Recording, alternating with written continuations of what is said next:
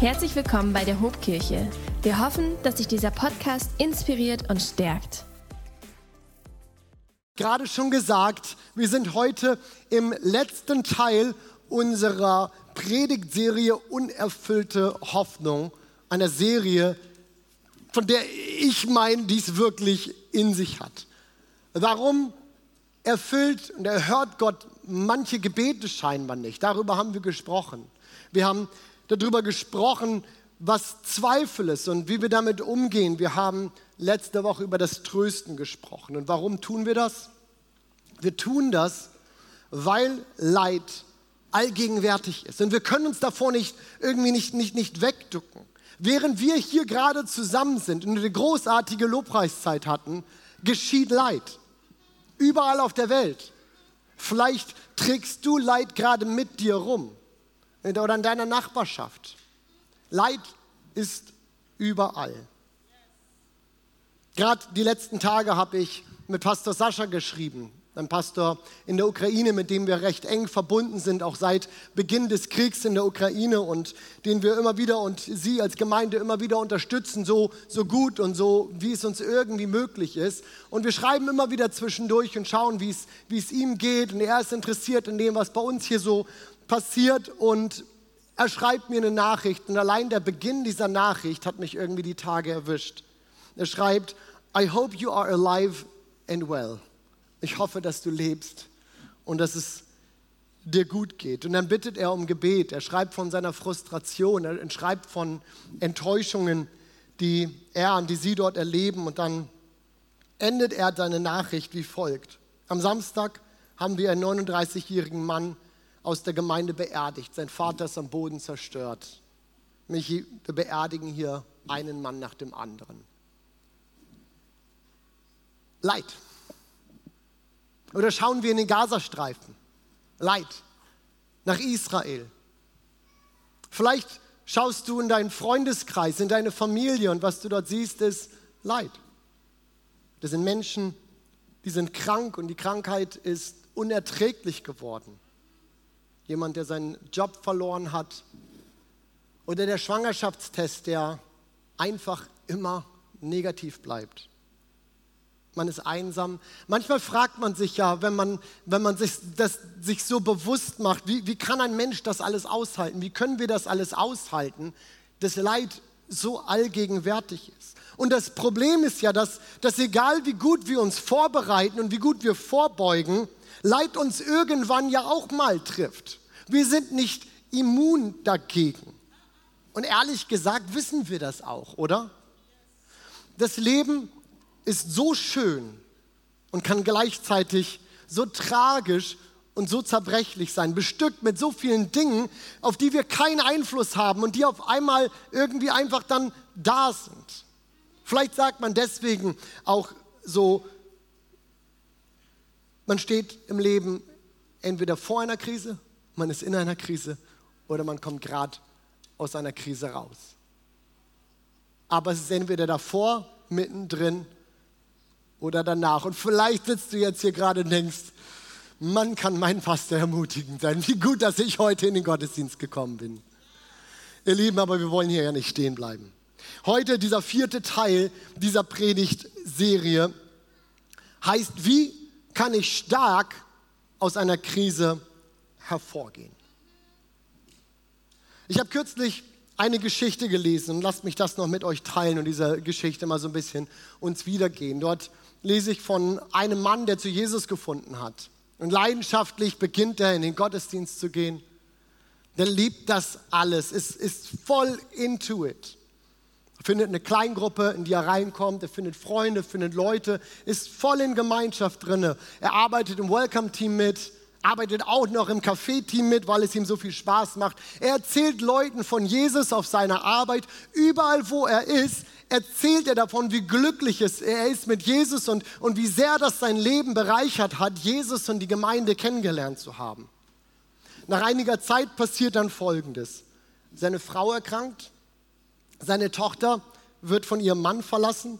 Er selbst bekommt auf der Arbeit immer, wieder, immer weniger hin und steht kurz vor einem Erschöpfungsaus.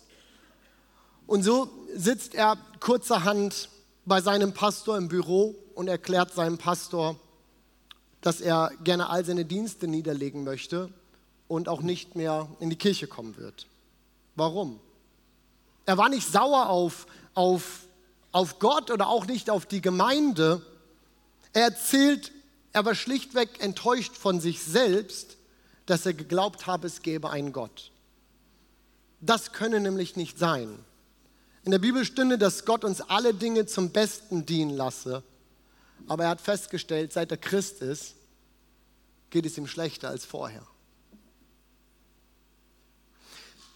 Ich weiß nicht, ob du so Gedanken kennst oder ob das vielleicht gerade so dich beschreibt, dass du denkst, ich habe mir das irgendwie anders vorgestellt.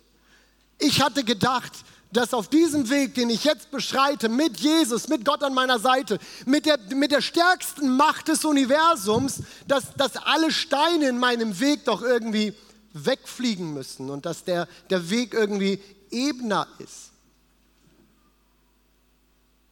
Aber wisst ihr, die Bibel erzählt uns von etlichen Menschen, die zwar gottesfürchtig lebten, aber trotzdem in tiefe Krisen geraten sind. Das sind Glaubenshelden wie, wie Hiob, von ihm haben wir in den letzten Wochen schon gehört. Jona, zugegeben, der hat so eine Geschichte von Flucht und dem Ganzen. Ja, okay, lassen wir Jona beiseite, aber Elia, Josef, Mose, David, das sind unerhörte Gebete. Wenn wir diese Geschichten anschauen, dann sind da enttäuschte Hoffnungen, Schicksalsschläge, Depressionen, und in den letzten Wochen haben wir ja schon festgestellt, dass Krisen auch im Leben von Menschen dazugehören, die an Gott glauben. Und die Bibel verschweigt uns das auch nicht. Ja, manchmal überlesen wir diese Geschichten und wir sehen nur diese, die Bibelverse oder die Geschichten, die uns irgendwie, irgendwie so wohltun.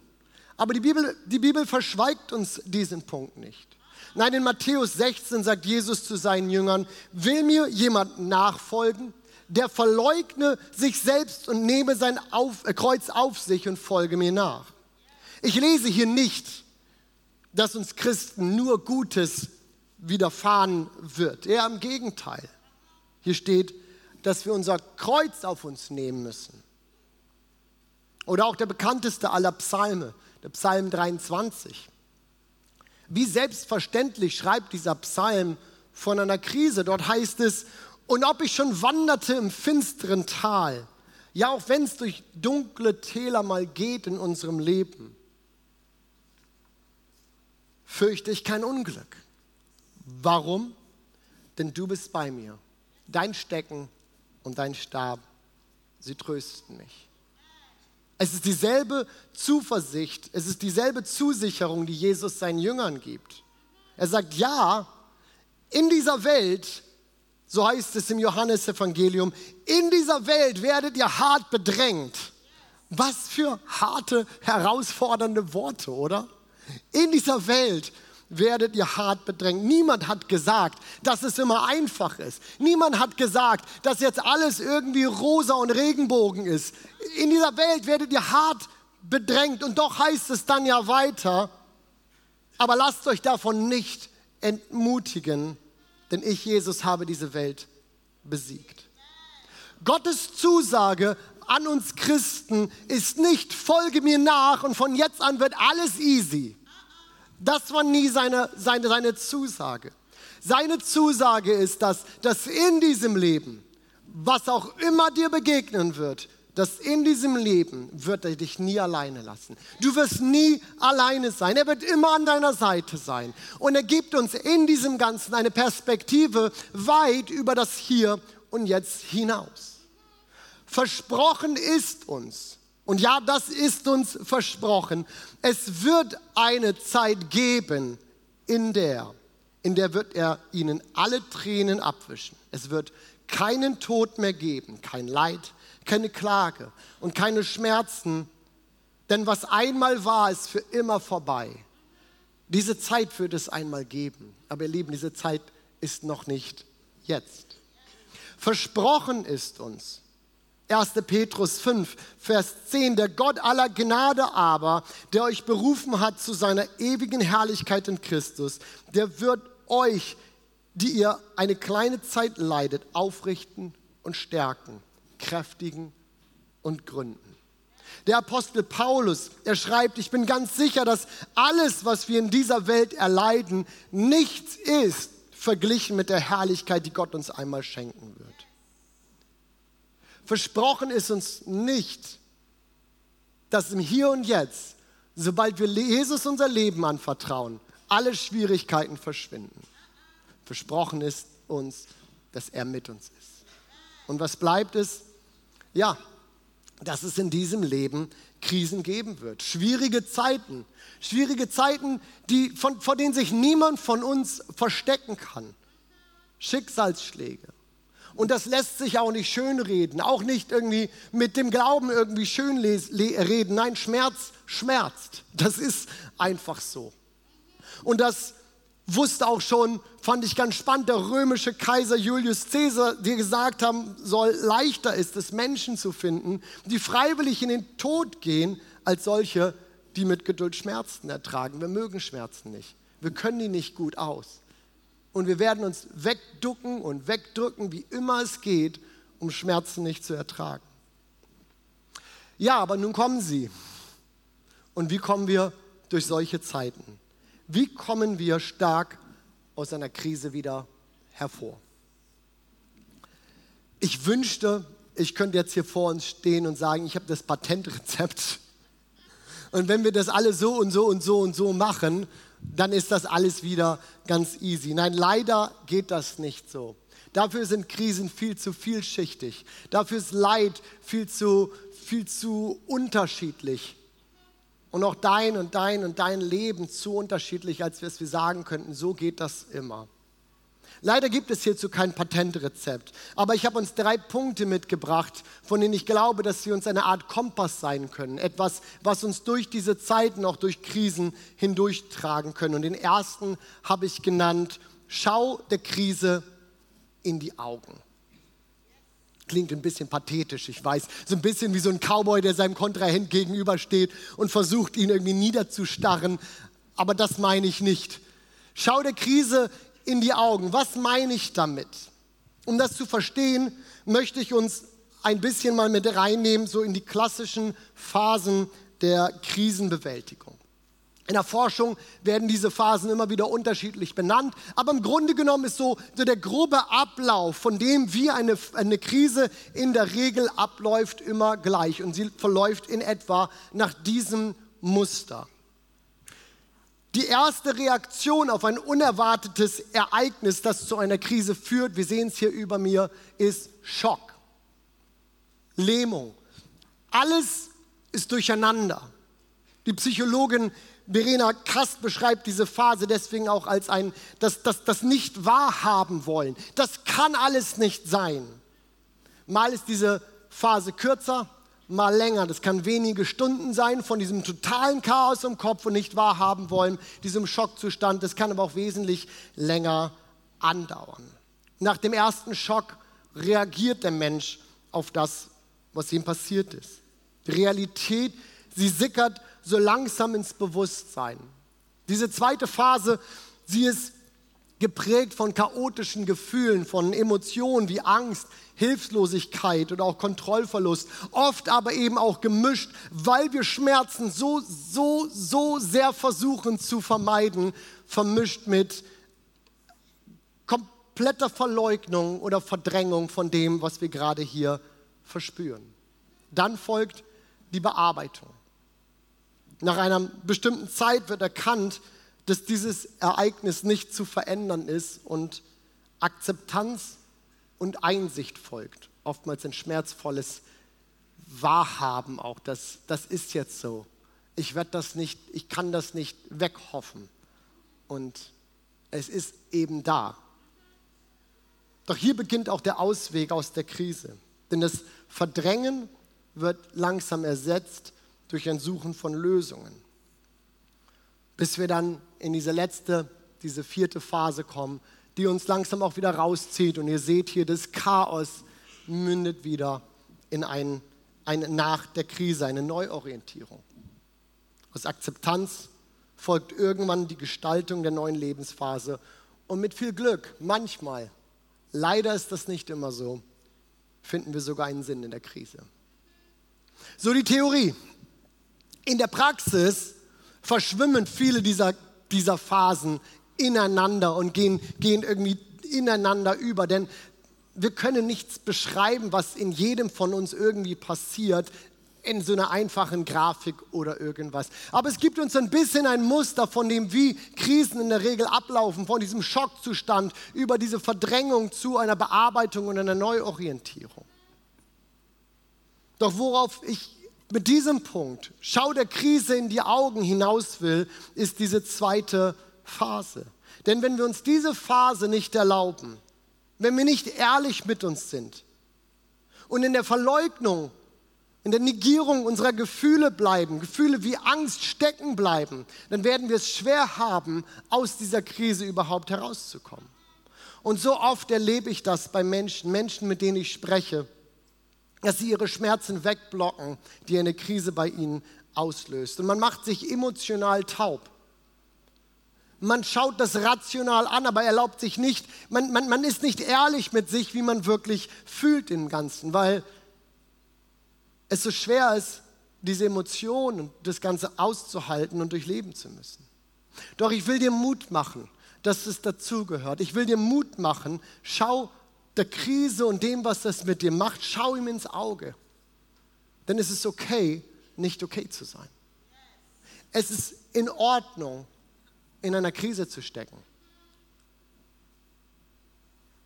Es ist okay, wenn es um dich herum dunkel wird. Gib dir Zeit und nimm dir Zeit. Aber ignoriere nicht, was mit dir passiert. Wenn wir in die Bibel schauen, dann lesen wir, wie Menschen wie Hiob ganz offen und ehrlich über ihre Sorgen und auch ihre Gefühle mit Gott sprechen. Oder König David, der durch so viele Krisen gegangen ist. Er klagt Gott in über 30 Psalmen, Klagepsalmen, Gott sein Leid. Und er lässt seinen Gefühlen einfach freien Lauf. Und wenn man das, das so liest, diese Psalmen, denkt man, Kerl, dir ging es wirklich schlecht. Er lässt seinen Gefühlen freien Lauf. Und so meine Ermutigung an dich, wenn du in so einer Phase, so einer Zeit, einer Krise bist, dann sei ehrlich mit dir und stell dich deinen Gefühlen. Reflektier sie. Schreib sie auf, wenn dir das hilft. Aber unterdrück das nicht. Denn wenn wir das nicht tun, dann bleiben diese unterdrückten unterdrückten Gefühle unterschwellige Antreiber in deinem Leben. Doch Gefühle sind keine guten Ratgeber, sind nichts, was unser Leben irgendwie antreiben sollten. Also stell dich deinen Gefühlen, bewältige sie, damit sie dich nicht bewältigen, damit sie dich nicht überwältigen. Also schau deiner Krise in die Augen und sei ehrlich mit dem, was es mit dir macht. Meine zweite Empfehlung für dich ist, lass Menschen an dich ran. Die Stiftung Patientenschutz benennt Einsamkeit als das meistgenannte Problem der 1,2 Millionen Menschen, die sich 2022 an die Telefonseelsorge äh, gewandt haben. 25 Prozent der hilfesuchenden Menschen waren einsam. Und das macht Einsamkeit zur größten Volkskrankheit Deutschland. Erkannt wird die Gefahr der Einsamkeit oder ich will es mal andersrum ausdrücken, die Wichtigkeit von Gemeinschaft und von Menschen in unserem Leben, aber nicht erst heute. Der Schreiber des Hebräerbriefs, er fordert uns auf, die, die Zusammenkunft der Gemeinde nicht zu versäumen. Denn es ist Gottes Wunsch und es ist sein Wille, dass wir als Christen in Gemeinschaft leben, dass wir Menschen um uns herum haben, die uns kennen und Menschen, die uns sehen, Menschen, von denen, mit denen wir ehrlich sein können so wie ein Holzscheit, wenn er aus dem Lagerfeuer gezogen wird, viel schneller seine, seine Kraft und seine Glut verliert, als wenn er drinnen bleiben würde. So, so verlieren wir als Christen unseren Schutz. Wir verlieren uns, unser, uns gegenseitig anzünden, ermutigen und, und füreinander da bleiben, sobald wir uns rausziehen aus Gemeinschaft. Ja, schon der, der Prediger schreibt es 300, 400 Jahre vor Christus. Zwei haben es besser als einer alleine, denn zusammen können sie mehr erreichen. Stürzt einer von ihnen, hilft der andere ihm wieder auf die Beine. Doch wie schlecht steht es um den, der alleine ist, wenn er hinfällt. Niemand ist da, um ihm wieder aufzuhelfen. Wenn zwei in der Kälte zusammenliegen, wärmt einer den anderen. Doch wie, wie soll einer alleine warm werden? Einer kann leicht überwältigt werden, doch zwei sind im Angriff gewachsen. Man sagt ja auch, ein Seil aus drei Schnüren reißt nicht so schnell.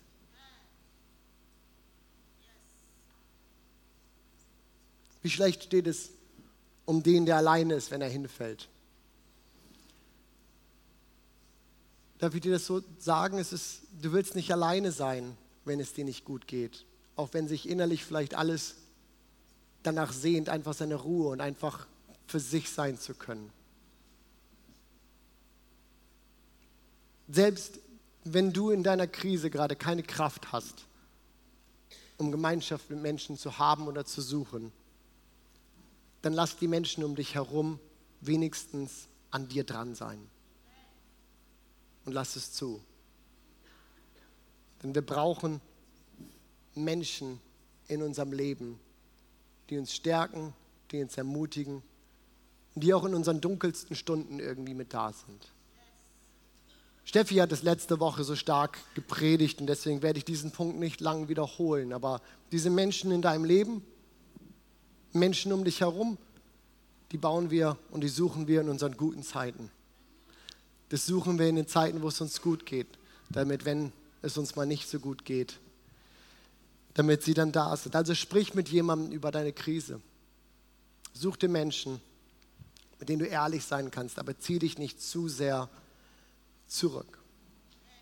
Und mein dritter Punkt ist, stell dein Was über dein Warum. Und hier möchte ich noch mal ein bisschen ausholen für diesen dritten Punkt und es noch mal ein klein bisschen mit reinnehmen, auch in die Geschichte des Volkes Israels. Eine der größten Krisen des Volkes Israels im Alten Testament war wohl die Eroberung Jerusalems durch die Babylonier, die Zerstörung des Tempels und dann die Verschleppung ins babylonische Exil. Alles, was Israel sich bis zu diesem Zeitpunkt aufgebaut hatte, war verloren. Alles war weg, ihm war alles genommen. Nicht nur das Land, das sie hatten, ihr verheißenes Land, an dem sie so hingen. Und das war ja nicht nur Boden, auf dem sie leben, es war Verheißungen, die Gott sie geführt hatte. Denn auch der Tempel war zerstört, der Ort, der für sie stand, für, für ihre Beziehung und die Nähe Gottes zu ihnen, aber darüber hinaus auch ihr Glaube. Der Glaube, dass ihr Gottes gut mit ihnen meine und ihr Glaube, dass ihr Gott gegen alle anderen Götter bestehen könne. Die Propheten dieser Zeit, Hesekiel, Jesaja, Jeremia, sie sagten dem Volk immer wieder, dass Gott sie nicht verlassen habe. Sie redeten dem Volk gut zu, sie ermutigten, sie versuchten mal mit reinzusprechen. Gott habe sie nicht verlassen und er wird sie auch wieder zurückführen. Ermutigungen, die wir so gerne aussprechen, die so hilfreich sind, die manchmal so wichtig sind. Aber es war etwas anderes. Es gab einen anderen Schlüsselmoment für das Volk Israel, dass sie aus dieser Zeit, aus dieser Krise, aus diesem Chaos der inneren Gefühle und warum sind wir hier? Was ist mit uns passiert, was sie da wieder rausführte? Es war ein anderer Impuls, den Gott durch seinen Propheten Jeremia an sein Volk gibt. Und den lesen wir in Jeremia 29 ab Vers 4, dort heißt es, so spricht der Herr, der allmächtige Gott Israels, zu allen Verbanden, die er von Jerusalem nach, Jerus äh, nach Babylonien wegführen ließ. Baut euch Häuser und wohnt darin. Legt Gärten an und erntet ihre Früchte. Heiratet und zeugt Kinder. Wählt für eure Söhne Frauen aus und lasst eure Töchter heiraten, damit auch sie Kinder zur Welt bringen. Euer Volk soll wachsen und nicht kleiner werden. Bemüht euch um das Wohl der Stadt, in die ich euch wegführen ließ und betet für sie. Wenn es ihr gut geht, dann wird es auch euch gut gehen. Wow, Was für herausfordernde Worte in ein Gefühlschaos, was in diesem Volk gerade herrschte. Gott sagt, nehmt die neue Situation an. Ich, ich führe uns nochmal zurück auf die Krisenphasen, die wir gerade gesehen hatten. Orientiert euch neu. Ihr müsst über dieses hinauskommen in eine Neuorientierung, über eine Neuaufstellung in eurem Leben. Und das Ergebnis das Ergebnis, das wir hier weiter sehen, war die Entstehung eines Judentums, das den Glauben an diesen einzigen Gott, den sie hatten, nicht mehr nur für Jerusalem sahen, sondern sie trugen ihn hinaus in die ganze Welt. Das Ergebnis dieser Neuorientierung, sich, ich stelle mich auf die Situation ein, in der ich jetzt bin, ich akzeptiere und ich denke von hier weiter, war raus aus dem Land und der Start einer Weltreligion. Das Judentum wurde zur Weltreligion. Eine Krise bedeutet nicht das Ende der Treue Gottes. Eine Krise kann das Ende des bisherigen einleiten und es kann uns in neue, in manchmal sogar größere Möglichkeiten stellen. Ja, der, der, der Schriftsteller Max Frisch, ich habe es gehasst, seine Bücher zu lesen in der Oberstufe. Aber gut, super, super Schriftsteller. Der drückt es mal so aus. Krise ist ein produktiver Zustand. Man muss hier nur den Beigeschmack der Katastrophe nehmen. Kein schöner Zustand, aber ein uns verändernder. Doch verändernd zu was? Das Warum fragt immer nach dem Grund. Es fragt nach dem Grund, warum wir sind, wo wir sind, warum es uns geht, wie es uns geht. Und so wichtig diese Frage auch ist manchmal, so herausfordernd, denn manchmal kriegen wir nie eine Antwort darauf.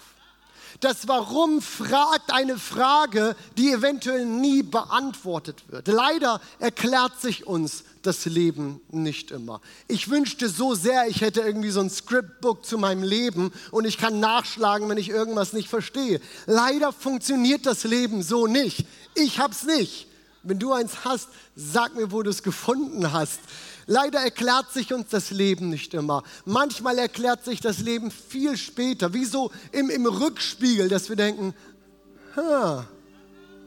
Oder wie der Philosoph Sören Kierkegaard es mal sagte, das Leben wird vorwärts gelebt, aber rückwärts verstanden. Vorwärts gelebt, aber rückwärts verstanden. Das Warum fragt nach dem Grund den wir leider manchmal nie erfahren. Das Was aber fragt nach dem nächsten Schritt, der in jedem Fall kommt. Als wir im letzten Jahr auf euch als Gemeinde zugekommen sind, als, als Kirchenvorstand, weil sich durch die gestiegenen Zinsen, gestiegene Energie und auch Baupreise ein finanzielles Loch für uns als Kirche aufgetan hat, da war das ein enormer Druck, der sich auch auf uns als Kirchenvorstand gelegt hatte.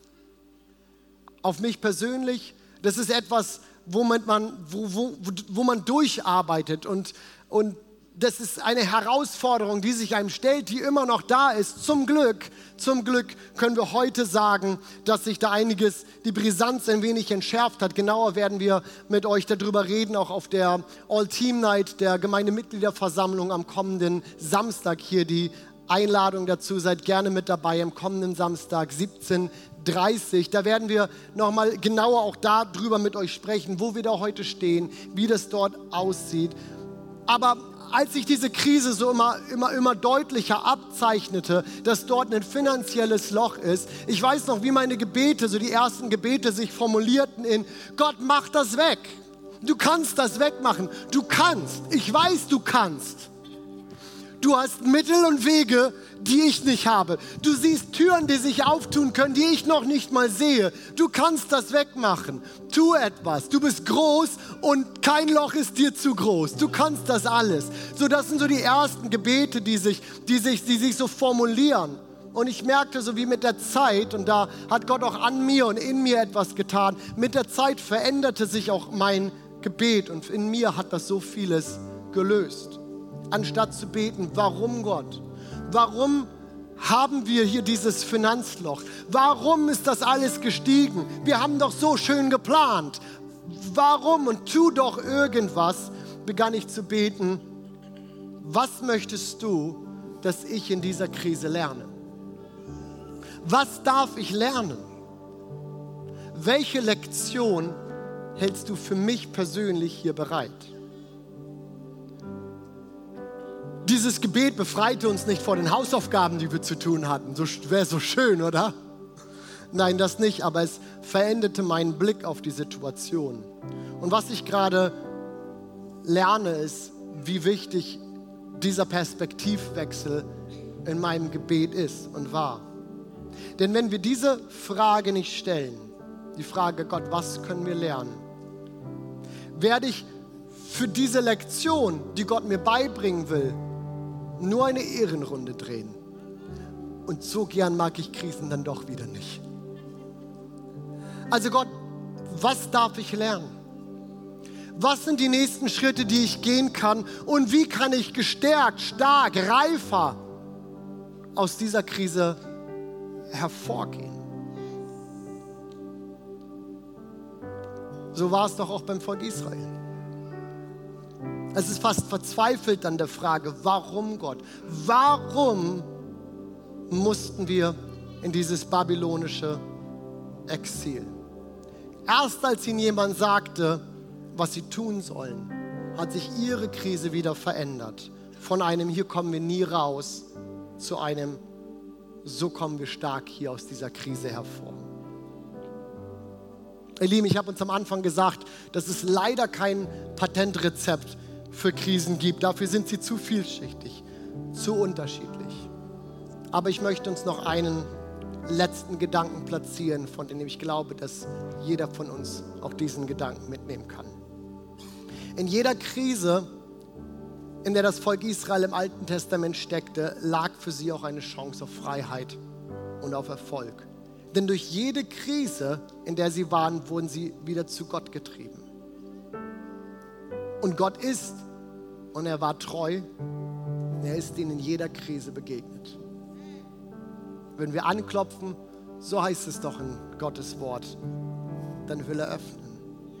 Bittet und so wird euch gegeben. Sucht und ihr werdet finden. Klopft an und euch wird aufgetan.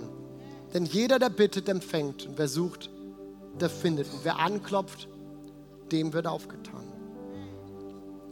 Ihr Lieben, wir lieben Gott auf den Gipfeln und auf den Erfolgen, in den Erfolgen unseres Lebens. Wenn wir zurückschauen können auf all das, was wir geschafft haben, wenn wir zurückschauen können auf das, was wir, was, was wir hinter uns haben und was Schönes alles vor uns liegt, auf den Gipfeln des, des, des, auf dem Gipfel des Berges, in den Erfolgen unseres Lebens, da lieben wir Gott, weil die Aussicht großartig ist. Wir sehen den Erfolg, den vielleicht auch Gott uns beschert hat, den er uns geschenkt hat.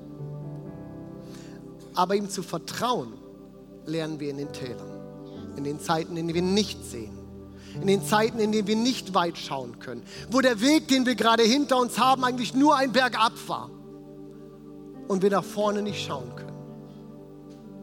Das sind die Zeiten, in denen wir Vertrauen lernen. So bringt jede Krise für dich und für mich, für jeden von uns, jede Krise, jede Herausforderung, in der wir stehen, sie bringt auch eine Chance mit sich, nämlich dass wir näher zu Gott finden. Und so wie, so wie Gott durch den Propheten Jesaja auch in diese Exilsituation, in dieses Weggeführtsein des Volkes hineingesprochen hat, so glaube ich, dass Gott auch zu uns spricht. Hier heißt es in Jesaja 43, hab keine Angst, Israel. Und vielleicht setzt du deinen Namen hier vielleicht einfach mit ein. Hab keine Angst, Michi, denn ich habe dich erlöst. Ich habe dich bei deinem Namen gerufen und du gehörst zu mir. Wenn du durch tiefes Wasser oder reißende Ströme gehen musst, ich bin bei dir. Du wirst nicht ertrinken. Und wenn du ins Feuer gerätst, bleibst du unversehrt. Keine Flamme wird dich verbrennen. Ja, so spricht Gott dir zu. Der Herr ist nahe denen, die zerbrochenen Herzen sind. der hilft denen, die ein zerschlagenes Gemüt haben. Ich will dich ermutigen, dass wenn du in einer Krise bist, wenn dort Dinge sind in deinem Leben, von denen du merkst, da ist Schmerz, Schmerz, an den ich nicht mal ran will oder Schmerz, der sich schon breit gemacht hat, dann lauf damit zu Gott. Geh damit zu Gott und sei ehrlich mit ihm. Wende dich einfach in deinen Gefühlen und deinen Emotionen an Gott und sag ihm, so geht es mir wirklich. Und ich glaube, du wirst erleben, wie er sich dir zeigt als derjenige, der an deine Seite tritt. Er führt dich auch im finsteren Tal, auch in den Zeiten, die so schwierig sein können in unserem Leben. Er führt uns im finsteren Tal. Und sein Stecken und sein Stab, sie sind dort und sie trösten. Er leuchtet deinen Weg aus. Er ist da. Er ist da. Nimmt er all die Schwere unseres Lebens, sobald wir uns an ihn wenden? Nein, es war uns aber auch nie versprochen. Aber er hat uns versprochen, dass er dich darin nicht alleine lässt. Und ich glaube, dass unser Glaube, dass unser Vertrauen in Gott, in die Größe und die Treue Gottes so viel größer und stärker werden kann, wenn wir in diesen Zeiten uns an Gott wenden. Amen. Amen. Darf ich uns einladen, dass wir gemeinsam aufstehen? Unser Team nimmt uns jetzt gleich nochmal mit rein in ein Lied und ich will dich ermutigen, dass du diesen Moment vielleicht nimmst und sagst, Gott, jetzt will ich ehrlich mit dir sein. Und ich stelle mich dem Schmerz, der sich in meinem Herz vielleicht ausbreiten will. Und ich sage dir, Gott, so sieht das aus. Ich stelle mich dem, weil ich davon nicht überwältigt werden will. Und meine Gefühle, auch meine unterdrückten Ängste, meine, unter, meine unterdrückte Wut, sie soll kein, kein, kein heimlicher Antreiber in meinem Leben sein. Hier ist das Gott. Und jetzt gehen wir gemeinsam hier durch. Genauso will ich dich ermutigen, solltest du in deinem Leben vielleicht noch nie eine bewusste Entscheidung für Jesus getroffen haben, dann will ich dir Mut machen, bleib nicht allein. Es gibt einen Gott, der Himmel und Erde geschaffen hat und der auch dich geschaffen hat. Weißt du das? Weißt du, dass du ein Gedanke Gottes bist? Dass du nicht einfach passiert bist? Weißt du, dass es dort jemanden gibt, denjenigen, der das ganze Universum geschaffen hat, der auch gedacht hat, dich möchte ich gerne. Und wir sind geschaffen. Das, das, das sind wir. Wir sind geschaffen auf eine Beziehung zu diesem Gott, unserem Schöpfer hin. Und es gibt Dinge in deinem Leben. Es gibt Dinge in deinem Leben. Eine tiefe Erfüllung, ein, ein, ein Wissen, ein Bewusstsein für, für den Sinn, warum du hier bist, die kann dir nur dein Schöpfer geben. Deswegen will ich dir Mut machen. Bleib nicht allein, sondern wende dich an Gott und sag ihm, Gott, wenn das so ist, dann will ich dir mein Leben geben. Dann will ich zukünftig mit dir unterwegs sein.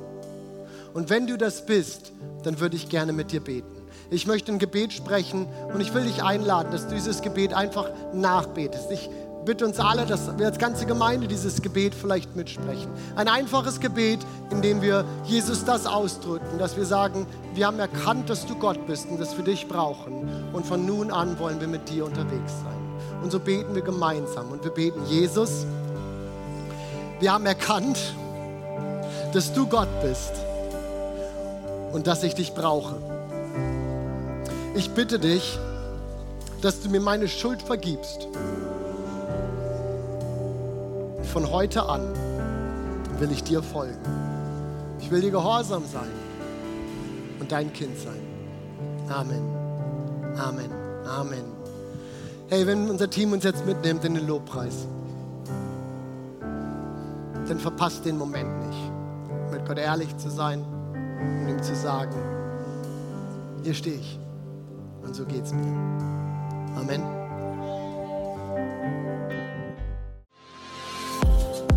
Wenn dich dieser Podcast gesegnet hat, würden wir gerne deine Geschichte hören. Schreib uns doch unter hallo@ho.de oder noch besser, schau einfach mal persönlich bei uns vorbei. Wir freuen uns auf dich.